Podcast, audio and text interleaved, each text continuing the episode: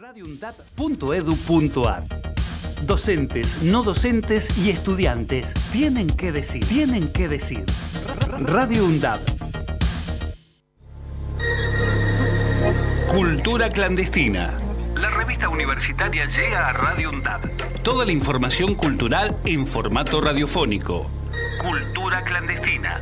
Lunes de 16 a 17 horas. Por Radio UNDAB.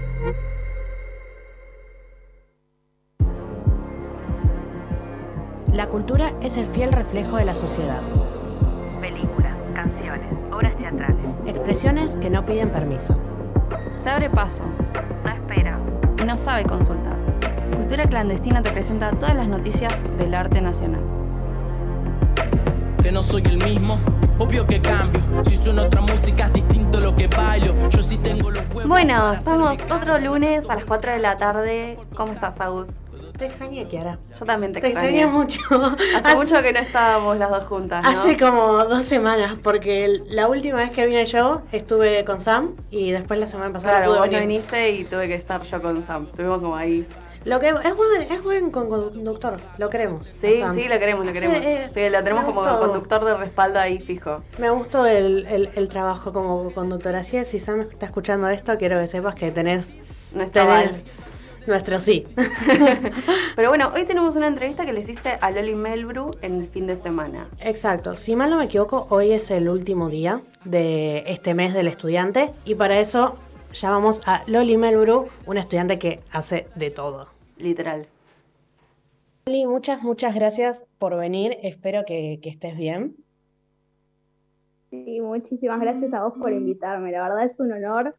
En esta semana, en este mes, en realidad, del estudiante, creo que un estudiante que tenemos que destacar sos vos porque no sos solo estudiante, vos haces millones de cosas más. ¿Nos podrías contar un poco de las cosas que haces? Soy estudiante eh, de dos, eh, dos universidades, estudio el profesorado de artes visuales en la Escuela de Bellas Artes y además estudio acá en la UNDAV en la licenciatura en artes audiovisuales. También soy escritora de cuentos infantiles e historietas, e ilustradora. Con respecto a proyectos personales, estoy trabajando en la remaster- remasterización de mi cómic. Vamos a dar un poco de contexto porque muchos no me conocen. Como bien dijo Agus, yo soy Loli Mebru, soy escritora e ilustradora de cuentos infantiles, historietas y de cómics para un público más joven adulto. Cuando en, 2010, en 2020 arrancó el tema de la pandemia, yo estaba en mi casa, yo soy una persona que constantemente debe estar haciendo actividades, y dije, bueno, ¿qué voy a hacer ahora? Dije, bueno, yo tenía un cómic que vengo escribiendo desde los 12 años, antiguamente lo hacíamos en papel, yo logré comprarme una tableta y puedo trabajar en digital. Dije, bueno, vamos a lanzarnos y publicar un cómic en digital. Conocí la aplicación Webtoon, que es una plataforma para cómics digitales coreana, y habían eh, presentado que estaba en español y nos daban a los artistas latinoamericanos la oportunidad de publicar nuestros trabajos. Yo empecé a publicar semanalmente, es- trabajé dos años con la plataforma publicando, pero con el tema de que acabó la pandemia, comencé a nuestra rutina habitual como estudiante, igual eh, trabajaba en las clases virtuales, pero ahora empezó a ser más presencial. Y entonces, como no tenía tanto tiempo, tenía que estar o viajando en las clases, eh, decidí darme un descanso este año y transformar ese cómic digital en eh, uno en físico para publicarlo y presentarlo en diferentes ferias y eventos el año que viene. Voy a dar una sinopsis algo resumida para quienes estén interesados en, en leerla. Es un cómic de género, eh, hay, hay comedia, hay romance, terror psicológico. A mí me gusta mucho mezclar la comedia con el terror psicológico. Es como que estás leyendo la serie y de la nada te estás muriendo de risa y salta un, un screamer ahí o algo tenebroso y como que te bloquea ahí las sensaciones. Me gusta mucho jugar con el tema de las sensaciones porque un buen libro, ya sea libro o cómic, te tiene que transmitir algo, no tiene que ser tan plano. El cómic trata de, Lo- nuestra protagonista es Loli, Loli Tomasetti, ella odia el amor porque tuvo muy malas experiencias con otro de los protagonistas y ella solo se centra en convertirse en la mejor detective de la prestigiosa escuela de detectives, que es Mistress School of Detectives. Se llama Mistress School porque dentro de esta escuela puedes encontrar alumnos ya sean fantasmas, vampiros, ángeles, demonios, es como que es un confeti. Y es algo normal, de hecho Loli tiene un mejor amigo que es un demonio y interactúan de forma normal, no lo ve como algo diferente. Y eh, comienza, cada uno tiene una especialidad diferente. Nuestro otro protagonista es Pablo Castel, un hiper, ultra, mega multimillonario, que él sí está enamorado de Loli y sí quiere tener otra oportunidad con ella, porque si recuerdan, les había dicho que Loli odia el amor por culpa de una persona. Esta persona es Pablo. Loli obviamente le dice, no quiero nada con vos, y Pablo le dice, no me importa, te voy a conquistar. Pero hay un tercero en discordia, que es nuestro querido estudiante de intercambio, Han Hyubin, este viene de Corea, y él va a esa escuela exclusivamente con un objetivo.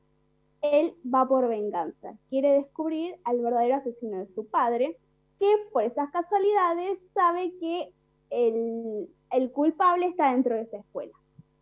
Cuando entra a la escuela se topa con Loli, Loli obviamente es detective, y empieza a notar que actúa de forma sospechosa este estudiante de intercambio. Y Pablo, al ver esta situación, piensa que Loli se está enamorando del estudiante de intercambio. Y ahí empieza un triángulo amoroso donde en el primer día de clases hay peleas, pasan cosas y una de las cosas más importantes es que cae un estudiante de la azotea. ¿Cuándo te diste cuenta que el arte era lo tuyo? Yo empecé a escribir eh, todo lo que es el tema de las historietas y me fasciné con el dibujo a cuando tenía seis años. De hecho, cuando yo tenía seis me enteré que había una escuela de Bellas Artes y le dije a mi mamá, escribirme a esta escuela, por favor. Siempre estoy dibujando, siempre estoy pintando. De hecho, estoy especializada en las diferentes áreas de, de las artes visuales, escultura, cerámica, grabado. Y yo desde muy chiquita, de hecho ya me planteé el futuro. Cuando tenía seis años e iba a esa escuela, dije, yo voy a ser profesora de arte y me quiero dedicar a escribir historietas. A mí me invitaron a varias escuelas cuando a los 12 años publiqué mi primer libro de historietas, lo publiqué en la Feria del Libro de Verazategui. Eh, muchas escuelas me invitaban para incentivar a los chicos. Yo les decía, chicos, si ustedes tienen un sueño, eh, los sueños no son imposibles, se pueden lograr constantemente trabajando en ello se puede lograr. Y yo trabajé, trabajo duro, trabajo de inclusive, ahora estoy armando el cómic, yo empecé a publicarlo en una plataforma digital y ahora lo estoy transformando en físico y yo estoy decidida que lo voy a sacar en físico para el año que viene y, y la única forma de alcanzar los sueños es trabajando duro en ello. Y viendo por ahí un poco el lado negativo, ¿es cansador también como perseguir un sueño. Sí, hay momentos de frustración que nos pasa a muchos artistas, ya sea eh, siendo creadores de cómics o quisiendo ser artistas famosos en la pintura o escritores. Hay momentos de frustración, pero que son, es parte del camino a recorrer, porque obviamente en la vida no todo es fácil, va a haber obstáculos, y la única forma de mejorar o perfeccionar eso es decir, bueno, me caí, voy a volver a levantar y voy a seguir. ¿Y vos qué, qué harías cuando te pasan estas cosas? O sea, ¿qué consejo le darías por ahí a este, en este momento a un artista que está frustrado? ¿Cómo lo ayudarías a salir? Primero, plantearse la situación, tomarse un descanso, porque eh, de tanto trabajo llega un momento que nuestra cabeza nos va a decir, obviamente, che, pará, porque hasta acá llegué. Siempre es bueno tomarse un descanso, unas mini vacaciones, eh, como a mí me pasó el año pasado. Yo el año pasado eh, dibujaba, se publicaba semanalmente y en un momento dije, bueno, voy a tomarme unas mini vacaciones porque además está bueno porque reorganizas tus ideas. Inclusive podés decir, esta idea la puedo mejorar con otra idea. Y cuando ya llegas a tu momento de que te sentís o muy frustrado o muy cansado, decir, bueno, voy a tomarme un relax, voy a irme de vacaciones, voy a tomarme un helado y a ver unas películas, pero eh, es parte del, del, camino a recorrer. Yo lo que siempre recomiendo, bueno, a mí cuando me pasa, se me agarra algún bajón, una frustración, yo lo que hago es decir, bueno, voy a descansar, voy a poner música, no sé, soy fanática del helado, obviamente, me relajo muchísimo comiendo helado, o viendo películas y eso está bueno que nos demos un tiempo también para nosotros. El trabajo como ilustradora, ¿no? Porque tengamos en cuenta que vos todo este arte lo haces primero por hobby, o sea, escribiendo el cómic, todo, y después también es tu trabajo. Cuando estás trabajando de ilustradora, ¿te pasan estas frustraciones? Y tipo, ¿tenés como esos momentos para decir, me tomo un break? ¿O es como, no, me tengo que obligar a seguir? ¿Cómo manejas eso?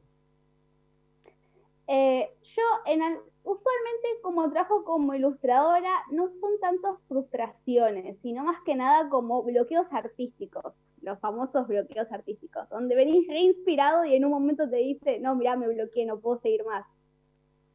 Yendo un poco más a lo que es tu vida también como, como estudiante, ¿es difícil organizarte con todas las cosas que haces? Al principio sí, y más cuando tenés todo muy organizado y pasa algo que surge de la nada y se te desacomoda todo. Es como que estás armando una, con los, con los dominó, armando tú una filita y pasa algo, se te cae uno y se te desarma todo. Pero eh, al, es así. Al principio decís, no, me está saliendo todo mal, soy desorganizado. Después cuando surge ese shock o eso que te desequilibra todo, estás acostumbrado a decir, no hay problema, lo salto o lo levanto y sigo, continúo. Pero sí, yo tengo una agenda, de hecho, eh, todos los años me compro agendas diferentes y voy anotando y tenés, no sé, a la media hora tengo que hacer esto, a la otra media hora tengo que hacer esto, tengo que alcanzar el, el, transporte público para poder tomarlo y volver a una clase. Y sí, trato, trato de ser organizada, no voy a decir que soy muy organizada, pero tengo de hecho toda mi pared llena de calendarios con, con fechas especiales, con las fechas de los exámenes. Vos entras a mi habitación y está todo un papelado. ¿Te va a gustar o algo que no le va a gustar? Porque sí o sí hay que tirarse la pileta. Porque además si vos tenés algún proyecto, como me pasa a mí, que yo tenía el proyecto del cómic, al principio dije, no sé, capaz a la gente no le gusta, decía, uh, no sé, esto que el otro tengo que acomodarlo, no, mejor lo publico después, no. En la vida, como dije, en la vida hay que arriesgarse, hay que tirar el producto y decir, bueno, estoy, estoy preparado, venir con sus opiniones. Eso es lo que yo le aconsejo a alguien que tiene, ya sea un proyecto eh, literario o un, algún cómic o inclusive del área de la música hay muchos también cantantes que tienen miedo de salir al público y mostrar su talento. Y sí, en la vida hay que hacer eso. Quienes estén interesados y sean de Brazategui, el 1 y el 2 de octubre voy a encontrarme en Librarte, que es la feria del libro de Brazategui, con mi stand y vendiendo merchandising de mi cómic por si quieren pasarse. Y pueden seguirme en Instagram como Loli Melbrook. Loli con Y, Melbrook con B larga. Y si también gustan, pueden buscarme en Webtoon como Mysterious School of Detective, que es el nombre de mi cómic, o directamente lo pueden escribir en Google y desaparece. Bueno, Lori, muchísimas, muchísimas gracias por haberte, por haber aceptado esta entrevista. Felicidades por todo y espero que salga el libro. Gracias. Sí, sí, sí. Estoy trabajando duro. Un placer estar eh, eh, por haber realizado esta entrevista y muchísimas gracias por invitarme. ¿Estás escuchando? Cultura clandestina.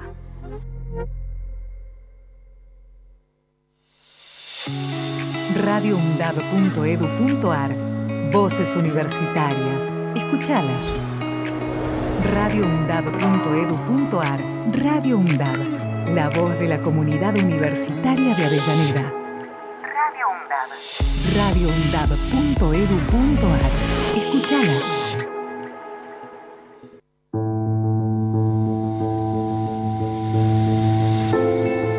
La Embajada Británica en Argentina promocionó una competición universitaria denominada ¿Por qué me gustaría conocer a mis vecinos de las Islas Falkland? Compartiendo el repudio a dicha convocatoria, expresada por nuestro Consejo Interuniversitario Nacional SIN, la red de radios universitarias nucleadas en Aruna reafirma su compromiso con la causa Malvinas, su disposición a seguir trabajando para la construcción de la memoria e identidad de los y las excombatientes y sus familias, además de la irrenunciable demanda de soberanía argentina en las islas del Atlántico Sur.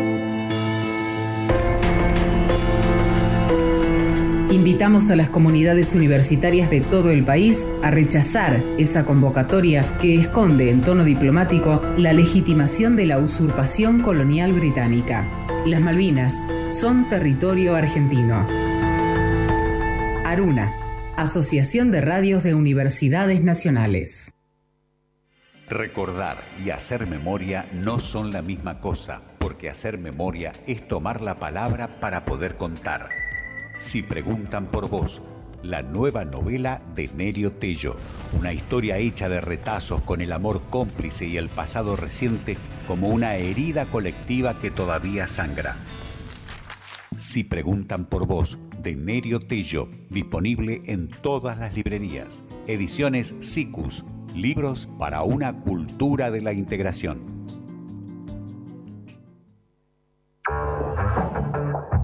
Donde estés y cuando quieras, escuchar Radio Undab. Búscanos en Play Store como Radio Undab y descarga la aplicación en tu celular. Búscanos en Play Store como Radio Undab. Como. Donde estés y cuando quieras. Radio Undab. Hacemos otra comunicación. Otra comunicación.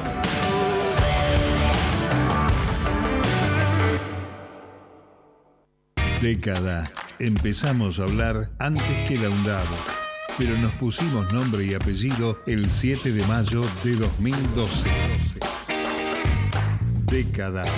Sonar en unidad, compartir la palabra, mediar colectivamente. La década de Radio UNDAB es de cada una de nosotras. La década de Radio UNDAB es de cada uno de nosotros. La década de Radio UNDAB es de cada uno de nosotros. La década de Radio UNDAB es de cada uno de nosotros. Semana para armar. Semana para armar. Análisis y debate sobre los temas de la coyuntura actual. Semana para armar. Semana para armar. Los lunes de 18 a 19 horas. Semana para armar. Semana para armar. Por Radio UNDAB. Radio UNDAB. Docentes, no docentes y estudiantes tienen que decir. radioundab.edu.ar Multiplicando voces. Voces universitarias. Escuchalas.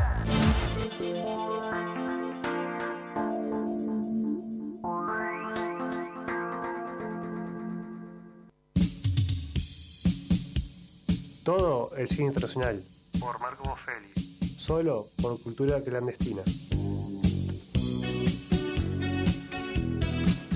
Y volvimos al programa. Estuvo buena la entrevista, la verdad es que la disfruté mucho. No sé si a vos te pareció lo mismo, pero fue, fue entretenido y es muy lindo hablar con Loli. Pues tiene mucho para decir y mucho para contar. Loli es una persona que me cae muy bien, ¿viste? Esas personas que tipo te las cruzas y decís, uh, qué copado, me alegró el día. Aparte es como que te incentiva, va, por lo menos a mí me pasó que yo hice con ella la tapa de mis libros y la verdad es que hablar con ella me incentivaba un montón como a seguir escribiendo y a seguir haciendo cosas. Aparte tiene muchas ideas, es como... Me sí, gustó, es, me es gustó. una mina tipo que tiene energía por todos lados y nada, yo hice, hicimos un teaser juntas, ella fue como una asistente, viste que hicimos un montón de cosas, o sea, Sí. en, en ese rodaje y la verdad que alta jugadora de rodaje, eh, si van a hacer un corto con Loli saben que ella labura full. La, la, tenemos, la tenemos en cuenta. Y ahora estamos acá, nos está esperando Marcos. Marcos, ¿estás ahí? Hola, ¿qué tal? ¿Todo bien? ¿Cómo andas Marcos? Muy bien, con ganas de acá estar una semana más con ustedes. Ah, no, bueno. Nadie nos dijo eso igual antes. ¿te No, nunca, nunca Nadie. nos lo dijeron, gracias. Sos el primero. Igual Marcos trajo un tema polémico. Viste Como que, siempre. que a Marcos le gustan esas cosas y cuando me dijo el tema yo dije, este es un tema polémico. Me gusta Marcos. Así que cuando quieras Marcos. Bueno, eh, para los oyentes que estuvieron acá los fieles siguiendo las semanas, bueno, un poco, eh, se escucharon hablar un poco de todo este problema racial que está viniendo actualmente entre obras consagradas en la humanidad y bueno, con estas nuevas ideas de inclusión. Y bueno, un tema que nos quedó pendiente la semana pasada fue hablar de la, de la nueva versión de La Sirenita. Sí. No sé si, no sé si ustedes pudieron ver un poco el tráiler o, Sí. o, o- o ver un poco los memes que están ahí Vi, a del día. vi el teaser en cuanto salió y como una persona que fue muy, muy fanática de la sirenita cuando era chica, la verdad es que me hizo llorar. O sea, fue emocionante haber escuchado esa voz, porque fue como que vi el teaser, escuché la voz y yo dije, esa es Ariel. Y tipo, literalmente se lo mandé a mis papás y le dije, chicos, tipo, está Ariel. Ariel eh, es un ser humano, o sea, miren, es como que particularmente a mí me encantó. Claro, se materializó Me- el ideal de los dibujitos de cuando eras chica. Aparte lo digo, era mi, era mi princesa favorita hasta que salió Valiente y ahí, y ahí la cambié, Claro. pero era mi princesa favorita, o sea, yo crecí con Ariel y escuchar esa voz en un live action fue, fue hermoso, así es, sí, vi el teaser, lloré con el teaser, la pasé muy bien, pero también vi eh, todas las repercusiones y los comentarios de haters que tuvo ese teaser. Sí, bueno, ustedes, eh, bueno, como, como se sabrán, YouTube quitó la opción de, de, de- de saber cuánta gente le dio no me gusta un video. Claro, el dislike.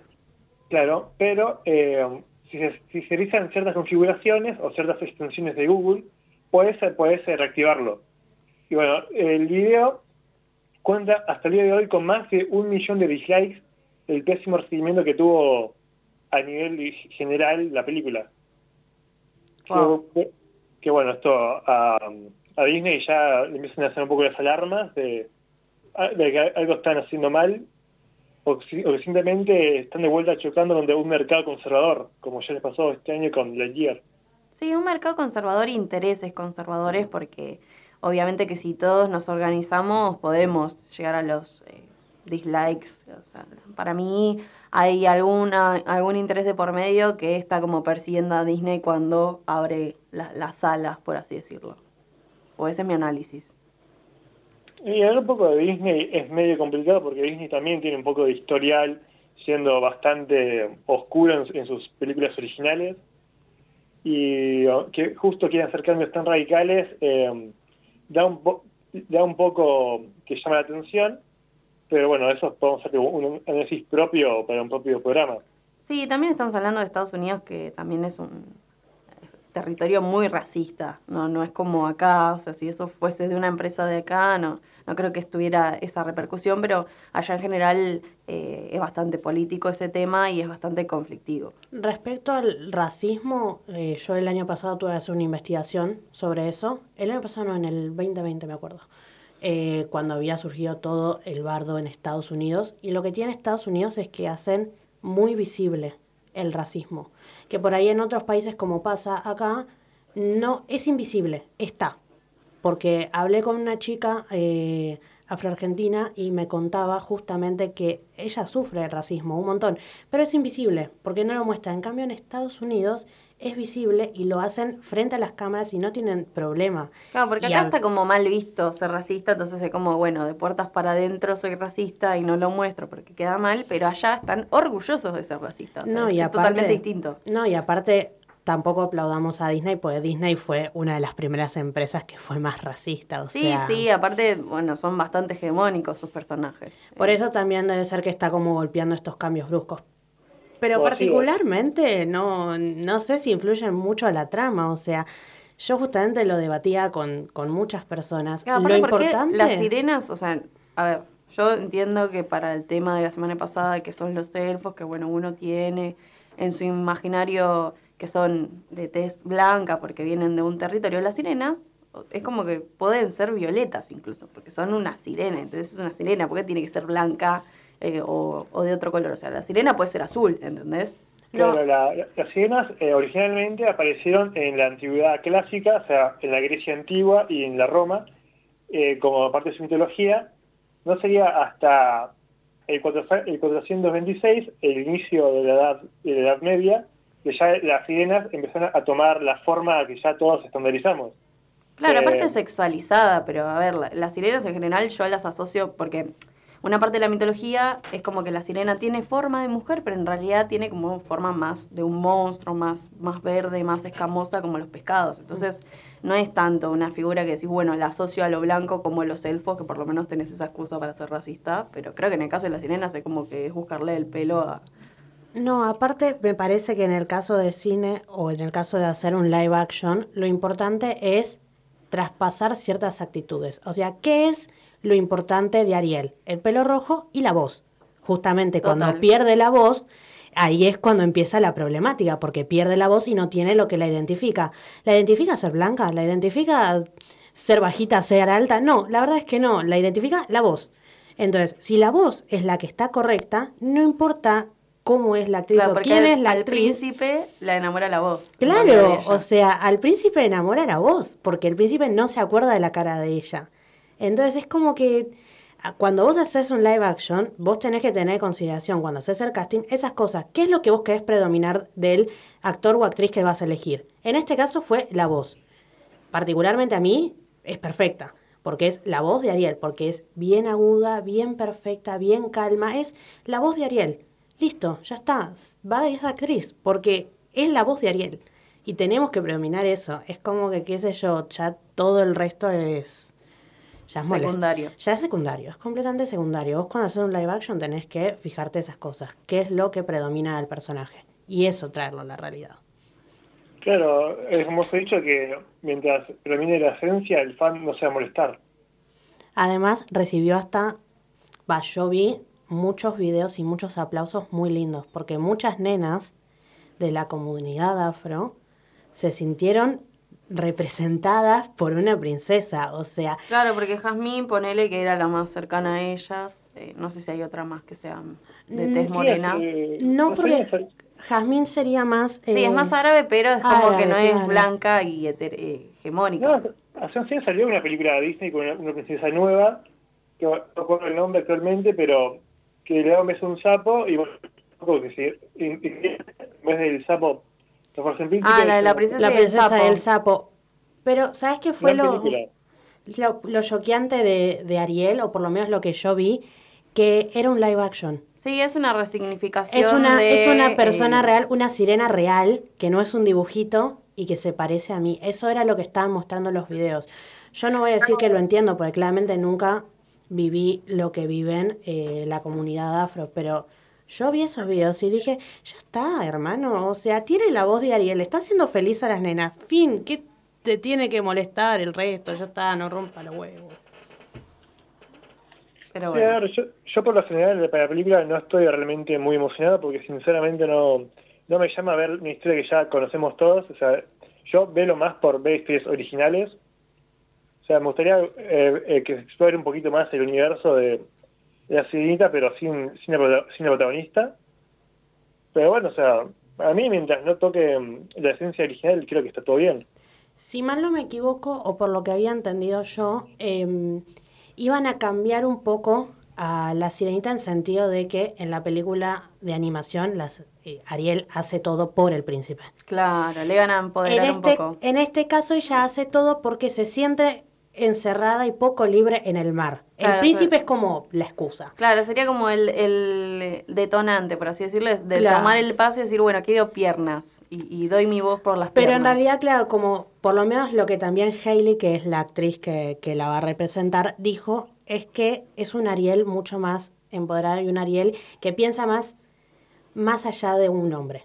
Bien. Piensa bien. de que quiere. Entonces, ese va a ser el cambio que le van a hacer. ¿Cómo lo van a hacer? Ahí ya me da miedo, porque siempre cuando quieren hacer esos cambios muy bruscos, a veces queda medio raro, es como que mm, eso ya me Bueno, igual miedo. también hay una metáfora en esto de dejar la casa y, y irse. Eh, no sé si siempre hay que ver la lectura de, La bueno, se, fue de la casa por, por un hombre, sino que eh, también es- hay como una metáfora ahí de, bueno, se fue a vivir su vida y, y a lo que es, como qué sé yo, como en El Rey León, como en varias películas de Disney, que el protagonista cruza el límite que le ponen de, de su reino, de su casa, cruza el límite y investiga y va en, en pos de, de lo que va pasando ahí. Claro, quiero como, como avanzar en la vida. Claro, sí, es como que puede, que puede ser por ahí, puede ser que bueno, que eso tal vez le dio la excusa para, para irse, pero después hace su vida ahí afuera, qué sé yo, capaz hace la rebelión con, con el pueblito que está fuera del mar y quién sabe. Es que medio que en realidad, por lo que entendí, iban a hacer eso, iban a hacer de que la excusa, o después conocí al príncipe, ¿me entendés? O algo así,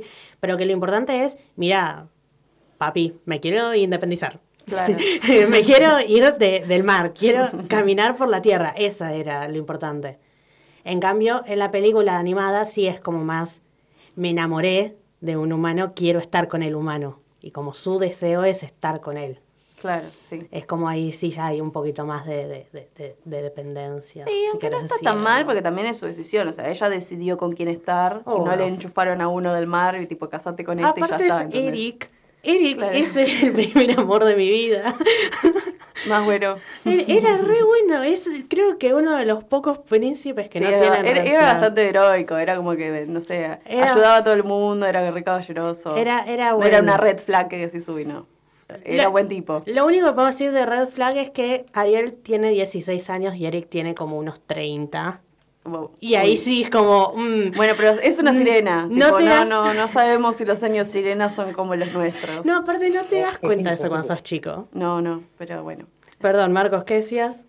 No, no, que bueno, ¿quién, quién no tuvo, quién se enamoró de una persona mayor alguna vez en su vida? ¿Cómo, cómo?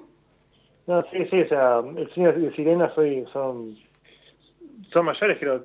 Claro, para mí si es una sirena no cuenta, como que es menor, ¿entendés? Porque los años sirena para mí son tipo los años Lo perro. ¿entendés? O sea, para mí lo- los, lo- los sir- las sirenas no son medio inmortales igual. Tipo, Eh. Es como adolescente, como chica, pero son como medio inmortales, o sea, sí. Sí, boluda. Están ahí milenios para ca- cazando... Claro, viven bastante la- las sirenas, para mí, no sé. Puede ser. Corte Spock, viste, 200 años en vez de 100, ahí, no sé. Me gusta, me Te la tiro. me gustó esa comparación para seguir defendiendo a Eric. Eric, te queremos. espero, espero que el actor, no sé quién es el actor del live action, espero que el actor haga un buen Eric. Tiene que ser facha, para mí. Tipo, tener una buena melena ahí. Tiene, tiene que ser un buen Eric, o sea, Con está músculo. representando el amor de mi vida. Ahí con músculo, ahí, viste. Está representando profunda. al amor de mi vida. La visión de los hombres depende del actor de Eric de live action. Tremendo. Marcos, decime, ¿te quedaste con, con algo para decir? Eh, no, creo que dis- discutimos toda la polémica y bueno, veré, veré con qué tema podremos eh, eh, enfrentarnos la próxima semana. Claro, empezar octubre. Hay que empezar octubre fuerte, ¿eh? O sea, la vara Claro. está muy alta. Vamos hay con que octubre. empezar ahí con, con, con cosas ahí fuertes y bueno, me despido diciéndoles que el actor que va a ser de Eric va a ser el actor Harry Valley. ¿Qué? ¿Quién es? ¿Qué hizo? Bueno, hizo varias películas ahí, ¿Pero cuál, ponele, para tenerlo de cara? eh, eh, Huellas a casa, no sé si la vieron, yo tampoco, lo, lo estoy investigando en este momento. Para cómo Eh, es Cari, Cari Gali, ¿cómo se, cómo se escribe? Lo estoy justamente A ver. buscando, necesito... Harry, eh, Haye, Harry King. A ver, a ver. Jonah A ver. Harry King.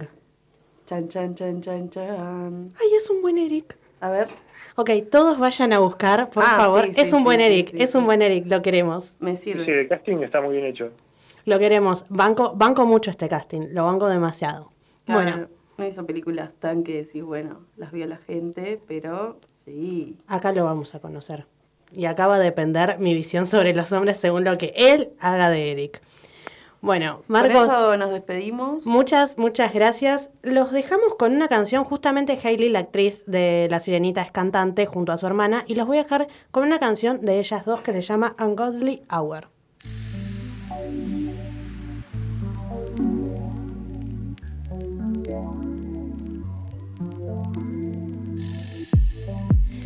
With your eyes.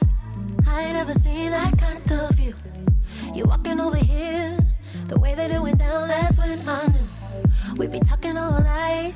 But I can tell you need to work on you, you, you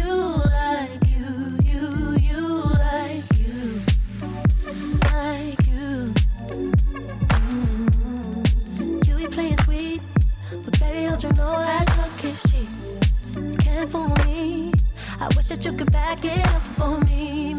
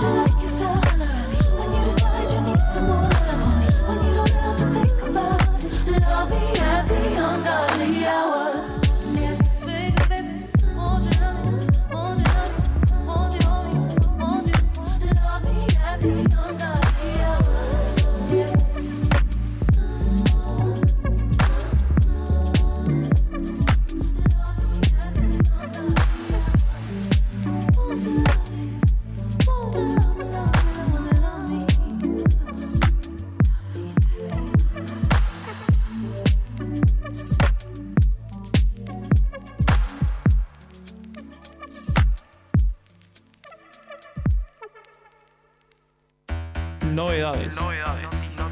Noticias. Reseñas. Sobre el cine argentino con Ezequiel Fleitas.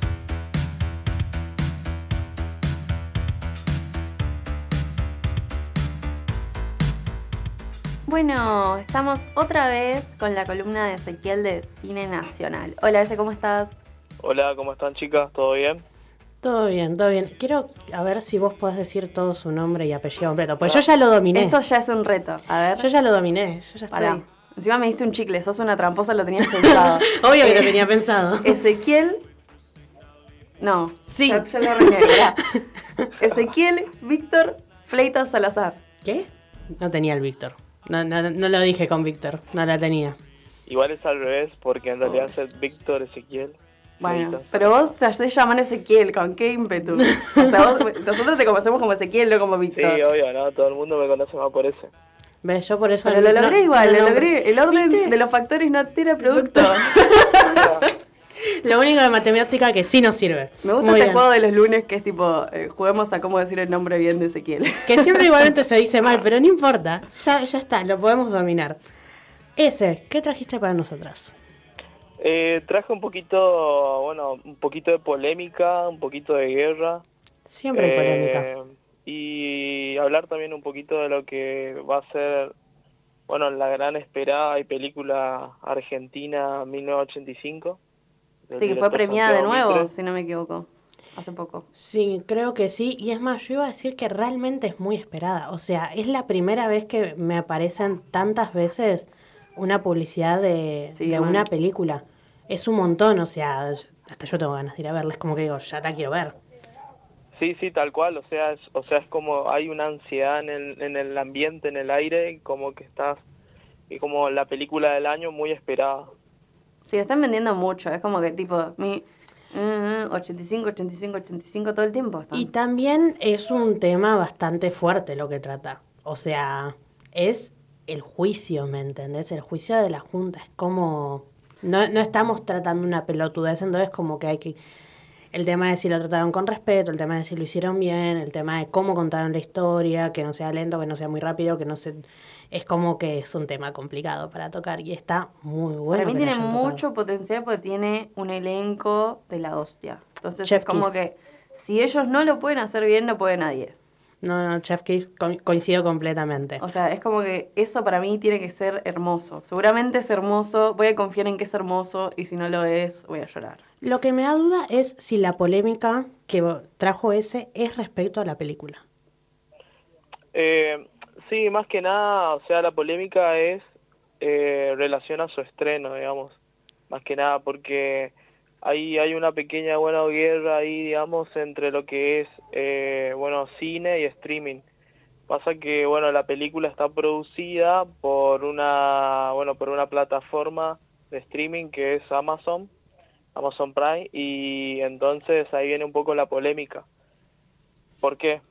Porque, bueno, la idea es que se pueda llegar a estrenar en cine, es más, se va a estrenar en cine, pero la polémica viene por, por las grandes cadenas de multipantalla, que en este caso, bueno, si nos ponemos a nombrar algunas, Cinepolis, Cinemark, eh, Hoy, y es, entre otras. O sea, ¿y cuál es la polémica, digamos, el por qué, qué pasó? Pasa que, bueno, eh, la película se va a estrenar eh, lo que va a ser acá en territorio nacional ahora el 29 de septiembre, o sea que es jueves, si no me equivoco. Sí. Sí, creo que sí. Y bueno, pasa que, bueno, hay como un pequeño desacuerdo ahí entre lo que es, bueno, el, la plataforma y lo que se venía, lo que se vendría a llamar como ventanas de exhibición, digamos, de la película. O sea, como que Amazon quieren estrenarlo solo en Prime Video y Argentina quiere estrenarlo en su cine. No, no, no, no eso, sino que bueno, en Amazon Prime se va a estrenar la tercera semana de octubre. Y pasa esto, pasa, o sea, el conflicto viene viene por un lado por el tiempo de cartelera eh, que va a estar en los cines, digamos. Claro, ¿le quieren dar más tiempo de cartelera o menos? Claro, pasa que, que, o sea, el tiempo que va a estar en cartelera, imagínese si se estrena el 29 y recién en Amazon se va a estrenar la tercera semana de octubre, van a ser solamente tres semanas que va a estar en cartelera. Claro. Entonces, entonces ahí viene un poco la polémica por un tema de que, o sea, la- estas grandes cadenas de multipantallas piden más tiempo que esté en cartelera y Amazon Prime está tipo con muy duro en, en el sentido de que ya tiene una fecha estimada para lanzar en su plataforma, entonces ahí como que viene el conflicto y el desacuerdo. Claro, porque en general lo que suele pasar es ponerle HBO, es un mes clavado. Tipo, sale la película, se estrena y después al mes ya la tenés en, en tu plataforma en, en streaming. Pero se ve que como esta está bastante vendida, eh, los cines quieren lucrar más con, con la película y deben estar haciendo un tiro de afloje. Pero igualmente, la gente, el público del cine, prefiere ir a verla al cine primero, porque no es lo mismo. Y a mí me gustaría esa verla al cine, por lo menos. Y aparte, capaz Como- que vos la ves, eh, tipo la, la ves online y decís, no, esto tengo que verlo en el cine y vas. Aparte, todo bien con Amazon, ¿eh? Yo los rebanco, pero... No, pero para mí está bien, porque HBO hace lo mismo. O sea, porque No, no, que el pero- multipantalla quiera lucrar, bueno, pero, o sea, no sé si se saca de cartelera, o sea, se saca de cartelera o sigue estando en cartelera cuando entra Claro, en realidad se, en realidad se saca acá. Ah. Claro, una, una vez que se estrena en Amazon, o sea, en la plataforma de Amazon, Amazon tiene la exclusividad de la proyección, entonces se sacan de las salas de cine Por eso, o sea, y solamente se proyecta en lo que va a ser bueno streaming.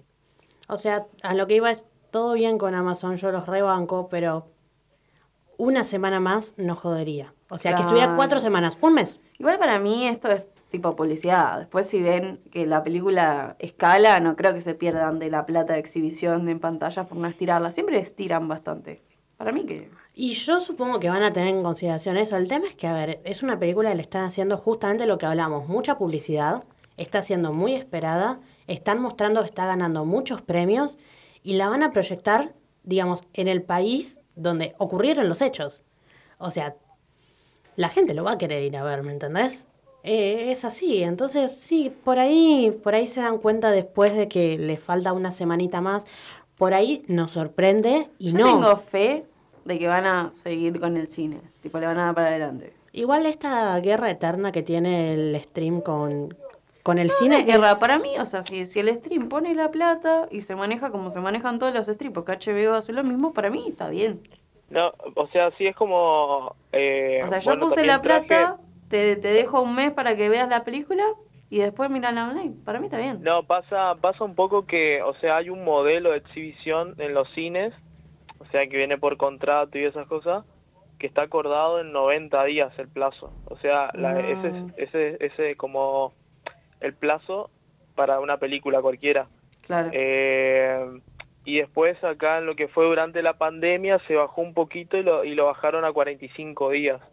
Pero mayormente el plazo es de 90 días. Sí, lo que pasa Y- es que... Perdón, ese te acordé. seguí. No, no, no, o sea, y teniendo, por- o sea, teniendo en cuenta, digamos, eh, esta película que es muy importante lo que el contenido y qué es lo que cuenta, muy importante por lo que pasó acá en Argentina, es como esas esas tres semanas como que quedan muy cortas. Se necesitaría que esté como más, eh, más, o sea, que esté más tiempo para que pueda llegar a, a tener una taquilla mucho más alta, digamos. Claro, vos decís que hay un potencial no explotado ahí. Claro, sin duda. Por, por un tema de que para mí particularmente creo que mayormente las personas que una vez que se estrena en la plataforma y lo tienen al acceso de su casa, chao, lo miran, lo van a mirar ahí, digamos. Y depende, porque si no es un público de cine, puede ser que sea así, pero el público de cine ve la película, se manijea y la va a ver al cine. Igual va, coincido un poco con, con ese porque por ahí, qué sé yo, a mí se me complica ir al cine o algo, la tengo en la plataforma, listo, chao, pincho Igual al si es verdad, cuesta movilizar a las Es personas como al cine. En sentido de tiempos, digo yo, ¿no? Porque me es mucho más fácil a las 3 de la mañana ponerme a ver una película de una hora y media, dos horas Que toda en mi casa que tener, cine. claro, que ir al cine. Es hermoso. Aparte porque creo que la salida al cine sale lo mismo que la suscripción a Amazon. O una entrada, ¿no? Tipo, Igual- en vez de comprarte una entrada, te pagas un mes Amazon y ves la película y más contenidos. Igual es como que a mí me encanta, es un ritual que yo amo. Justamente el otro día hablaba que extraño ir al cine, pero no tengo tiempo. Porque ir al cine te toma tiempo. Sí, son como mínimo tres horas, lo que vas antes, lo que salís. Y decir, y decir que esta película es argentina, entonces es en español, pero bueno, a mí me gustan las películas subtituladas. Las películas subtituladas están solo a la noche. Claro. Y yo ahora curso de noche, ¿cuándo voy a poder ir al cine? Sí, a es las como 12 de la noche ahí. se me recomplica, salgo de cursar y me voy corriendo No, para la el última cine. función. Tipo, creo que llegás a la última función. Ahí Tipo, corriendo. Once y media, un viernes. Trrr, No me cierren la puerta. Quiero ver la película. Pero fuera- es una es una complicación el tema de cine, entonces es verdad que llega un punto en el que está en el stream, está, lo prefiero en, en Prime Video, lo veo en mi casa tranquila y fin. Pero es triste porque esta película, es lo digo, justo siendo argentina, justo tocando un tema sensible, justo todo, qué sé yo, yo le dejaría un poquito más para que la gente lo disfrutara en el cine. Igualmente, o sea, de esta, de esta tipo polémica, Ah, igual lo que, Eh, lo que a decir antes de que se pierda. Lo que pasa es que igual también la- las plataformas tienen como un vacío legal en el que medio pueden hacer lo que quieren. No, no es lo mismo. Eh, y aparte tienen entidades en otros países, o sea, Netflix no tiene la sede acá, la tiene en Brasil. Entonces ahí tienen como agujeros legales para un poco hacer lo que les pinta. Y en sentido premios, ahora medio que ponerle los Oscar habían dicho que no era tan necesario que lo estrenaran en cine. Claro. Entonces, en sentido premios, también piensan lo mismo, onda, ¿para qué me voy a gastar en ponerlo en el cine si entro igual estando en mi plataforma? Total. Claro, igualmente, o sea, esta esta polémica viene más con los- las grandes cadenas, o sea, Cinepolis, Cinemark y Hoy, eh, que no se van a estrenar en esas en esos cines. Pero la buena noticia es que se va a estrenar en cine acá en Argentina, pero cines como más pequeños y más independientes, como no sé, multipl- eh, o sea, Multiplex, Atlas, Cine Cine Center, eh, Cinema Center, perdón. Eh, o sea, esa, en esos cines sí se va a estrenar la película, ahora el 29. No, no, Pero- tenerla vamos a tener, el tema es cuánto tiempo la vamos a tener. Bueno, pero hay que rosquear y que la vayan a ver todos cuando estén en Claro. el cine. El jueves. Eh, no, aparte tipo Amazon, bueno, es la que pone la guita, entonces como que ahí también viene un, un poco... Pero para mí se van a tema. copar, a la larga se van a tener que copar. Y si no se copan, todo mal. Claro, y aparte de eso, como había dicho Agus, que, eh, o sea, es una película que estuvo en muchos festivales, como que tiene como mucha mucha expectativa a lo que va a ser también el Oscar, como una, no digo favorita, pero posiblemente que esté en los Oscar. Y, y nada, mayormente también para que esté en los Oscar, eh, la película se tiene que estrenar en, en cine, pero no en Argentina, sino en Estados Unidos, ¿vale? Claro. Sería un gol entrar los Estados Oscar. Unidos, claro. Para mí vamos a regetonear ahí, olvídate.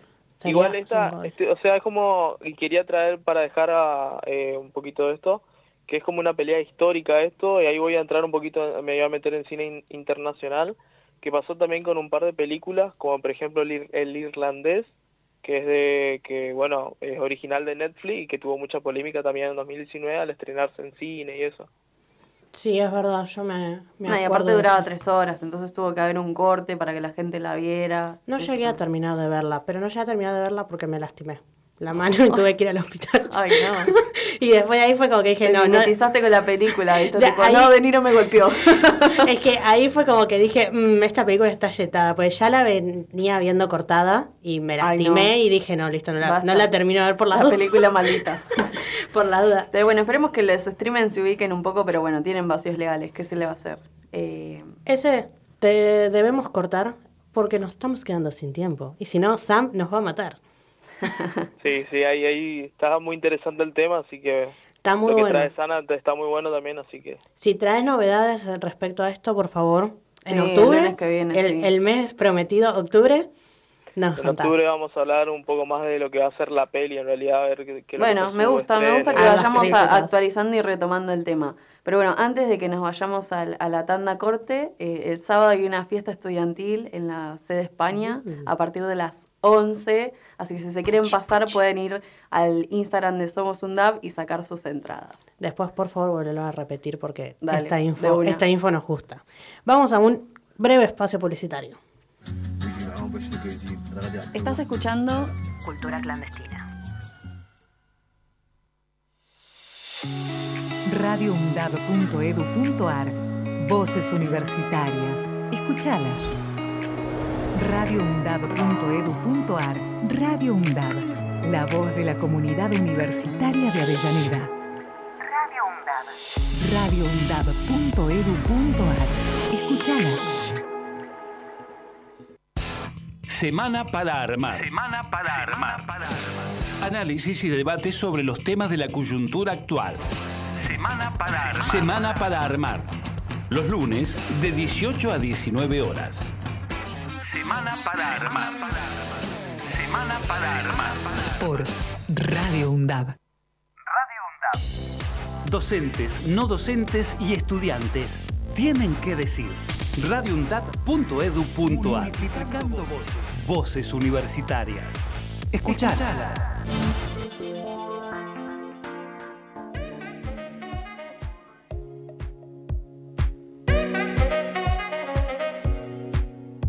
¿Alguna vez te preguntaste por origen y contexto de algunas canciones? ¿Querés conocer artistas locales y explorar nuevos géneros? Bueno, acá vamos a hablar de eso y más. Todo para levantarte el inicio de semana. Y volvimos, me gusta porque hiciste la, la aclaración de la fiesta antes de esta, de esta columna de música. O sea, fue como que Eh, Está todo pensado, está todo planificado. está acá. todo pensado. Así como vos pensaste lo del chicle y lo de hacerme Mm. decir mal el nombre, yo también pensé esto. está, está muy, viste, está todo. Somos unas mentes maestras. Sam, ¿estás ahí con nosotras? Hola, ¿cómo están? Kiara, Agus. Hola, Sam. Esta vez te, te extrañamos. Sí, Sam. nos acostumbramos a que seas con- conductor, tipo. Te, te queremos. La próxima seguro estoy. Bueno, mira, voy a agarrar de la mano una palabra que dijeron de estaba, estaba planeado. Chan, a plantear como interrogante porque, bueno, ya saben, voy a hablar de memes. Memes. Y hay un estaba planeado en, en, en pregunta, ¿no? Porque muchas veces usamos los eh, memes, en este caso, eh, la parte sonora, ¿no? O sea, le ponemos una, un pedacito de una canción a un meme o a un collage de imágenes o a un pedacito de video y a veces la pegan, pero mal. O sea, pueden estar un año los, eh, los memes. Mal. Igual sabes que descubrí yo que la página de memes, ponerle en un partido, siempre preparan una tanda de memes por si gana un equipo y una tanda de memes por si gana el otro. Tipo, ese es el secreto. bueno, lo- a, a lo que lleva esta, o sea, hay- una demanda gigante de memes, o sea, el consumo de memes es, eh, te diría, para toda la generación. Casi comercial. Me, tipo. me acaban, me acaban de arruinar como una ilusión. No, no, es así, Wow. lamentablemente. Wow. Bueno, de hecho, eh, le dijiste casi comercial, en realidad se empezó a hacer eh, uso de los memes para comercializar, para publicidad y demás. Pero bueno, yendo a ma- algo más específico, le voy a pasar un fragmento sonoro de memes, o sea, de, de melodías y canciones que se usaron en memes, y ustedes van a decirme si los llevó a recordar un meme o algo que consumieron. Me gusta el juego, me gusta el juego. Tipo didáctico. Vamos. Sí.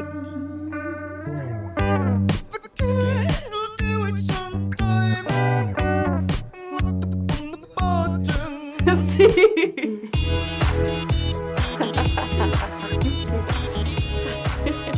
Sigue, sigue. Me encanta esto, por favor, qué buen juego.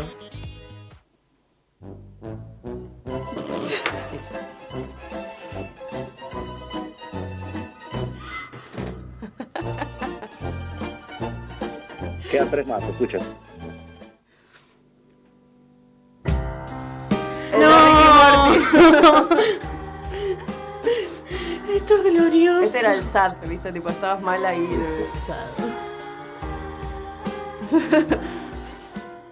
Mira, mira, pendejo. Tiri. Este no lo tengo, ¿eh? ¿Cuál es? ¿Cuál es? ¿Cuál es, Sam? Este, sí, ¿cuál es? No lo escucho. Y se marchó Bueno, y este es el, el último. en un barco que llamó Ah, el anterior, ¿cuál es? Libertad. También es, es, eh, de- del estilo utilizado como el- los dos primeros. Ah. Eh, bueno, esta, que me preguntaste específicamente, se llama eh, Roundabout de Yes, el artista es Yes. Bueno, primero les digo el, el nombre eh, y tema de la lista que pasé y les voy a decir eh, cuál es el, el interés. Hay dos interesantes acá en esta lista y, y el origen, siendo más fieles a, a la presentación de mi columna. A ver, El tres. primero es de Jack Stauber, Buttercup se llama la canción. El segundo es de Back Rider, se llama Shooting Star. El tercero, muy, muy, muy raro, es de Luciano Michelini, Frolic se llama, y este fue utilizado para una serie, ahora les comento. El cuarto es de Blonde Redhead de For the Damage Soda, que es el que conocieron por Ricky Morty. El cuarto es de Yes, de Roundabout. El último es de José Luis Perales, un velero llamado Libertad, que ese la, pe- la empezó a pegar hace acá en, en- en la segunda etapa de pandemia. Por, por TikTok, ese, ese Sí, es ese es increíble. re tiktokero, Lo- man. los videos de, de inundaciones y que tipo aparecía una Ese hojota es por ahí. el, oh no, no, no, no, no, tipo, se marchó es como el oh no. Me encanta, es hermoso. Qué hermosos son los memes. Y me acaban de arruinar la, la ilusión con que es comercial. Y me encanta que nuestro operador de fondo puso otro meme tipo Ahí sí de la... tururu, tu, tu. Claro, mal, sí, sí, tal cual, tal cual, tal cual. Amo. Es que bueno, quise hacer una, una selección corta porque eh, memes sonoros, o sea, fragmentos musicales uti- utilizados en memes, hay una lista enorme. No, Como aparte, que- hay algunos que vienen tipo de. Va, a mí me da intriga ponerle el del origen de, de, de los créditos del final, ¿viste? Cuando te pasa algo y ponen los créditos el de. tururú, tururú, tu- Bueno, mi ritmo fue malísimo. Pero yo supongo que. El, el de este que dice Direct B. Robert Way, ese. Ese. Bueno, mira, justo de ese voy a hablarles porque es muy loco. O sea, este fragmento que la gran mayoría no sabe de quién es. Tipo, dicen, uy, es el, el, los cre- el, el que tiene los créditos, ¿no? Cuando te mandas una cagada y bueno, van a los créditos. Tan, Claro. tan, tan, tararara, bueno, Bueno, él tiene Este- más ritmo que yo. Sí, Esa- ahí, esa- ese ese era. era el meme. Este fragmento pertenece a una serie del 2000 que se llama Carve Your Enthusiasm, que en- en- para Latinoamérica es el show de Larry David. Y, es, y bueno, este personaje, Larry David, eh, estuvo en Seinfeld, la. ¿Conocen Seinfeld? Sí, sí, re. Bueno, y Seinfeld es vieja, es de los 90. Eh, este personaje estuvo en Seinfeld, luego abandonó por eh, bueno, ciertas circunstancias la serie y después se hizo su propia serie, que es el show de Larry David. O sea, él hace de él, pero con otras, no, no es él genuinamente. Y esta serie también es, es, eh, cómica, tipo sitcom, eh, y de hecho se las recomiendo. No me quiero meter en el, el ámbito de la serie, pero recomiendo esta serie, está muy buena. Tiene y van a ver 11 de dónde temporadas. Me sirve. Porque esto lo pasan tanto en inicios de la del, ca- de los capítulos, de esta, y encima son 11 temporadas. Eh, Es un montón 11 temporadas. Pero me parece que tipo, me manigió ya, el audio me, me manigió. Eh, lo loco de esto es que ese fragmento del tan, tan, tan, eso lo usan en esta serie desde el comienzo, también para, para, para eh, como caracterizar momentos cómicos, eh, instantes en los que el personaje principal eh, hace algo o termina culminando en algo gracioso y para culminar mandan ese pe- pequeño fragmento de tan tan tan tararara. Bueno, es tipo esto- los aplausos, ¿viste? Cuando aplauden, tipo dicen un chiste Claro, aplauden. claro. En este caso, eh, sitcom de los 2000 utilizaban ese fragmento y también, bueno, al final de los créditos van a ver eh, exactamente de, de dónde viene. Bueno, Sam, no te quiero cortar, pero No, nos est- justamente eh, el terminó ahí. Ah, Ah, genial, porque nos estamos quedando sin tiempo. Para Igual- volvemos a repetirlo de la fiesta. Igualmente te quiero primero todo agradecer porque la verdad trajiste altos temas, me encantó, o sea, y me encantó la temática que, que trataste, así que nada, si vos encontrás otros temas y querés seguir hablando de memes y música, estás más que invitado. Sí, me sirve el tema de los memes y, y las canciones y hacer este jueguito de adivinar de cuál es. Me encanta el jueguito de adivinar, por favor, seguí haciéndolo. Hagámoslo más seguido, por favor. Fue muy divertido. Vamos unas más con lo de la fiesta. ¿Quieres contarnos un poco más? Eh, vamos a celebrar la primavera este sábado, 1 de octubre, a partir de las 11 acá en Sede España. Así que si se quieren pasar, pueden comprar sus entradas en arroba somos un DAP. Están todos invitados, ¿eh? no importa si son de otro frente estudiantil. Me encanta, me encanta, me encanta. Y por hoy terminamos. Nos vemos el lunes Este- que viene, Agus. este o, o te vas a ausentar de nuevo y vas a dejar sola. Esperemos que no, porque aparte empieza octubre, Sí, el mes prometido. El mes del miedo. El mes prometido. Les voy a dejar con una de las canciones de los memes, la de Un velero llamado Libertad de José Luis Perales. Gracias a todos y nos escuchamos el lunes que viene.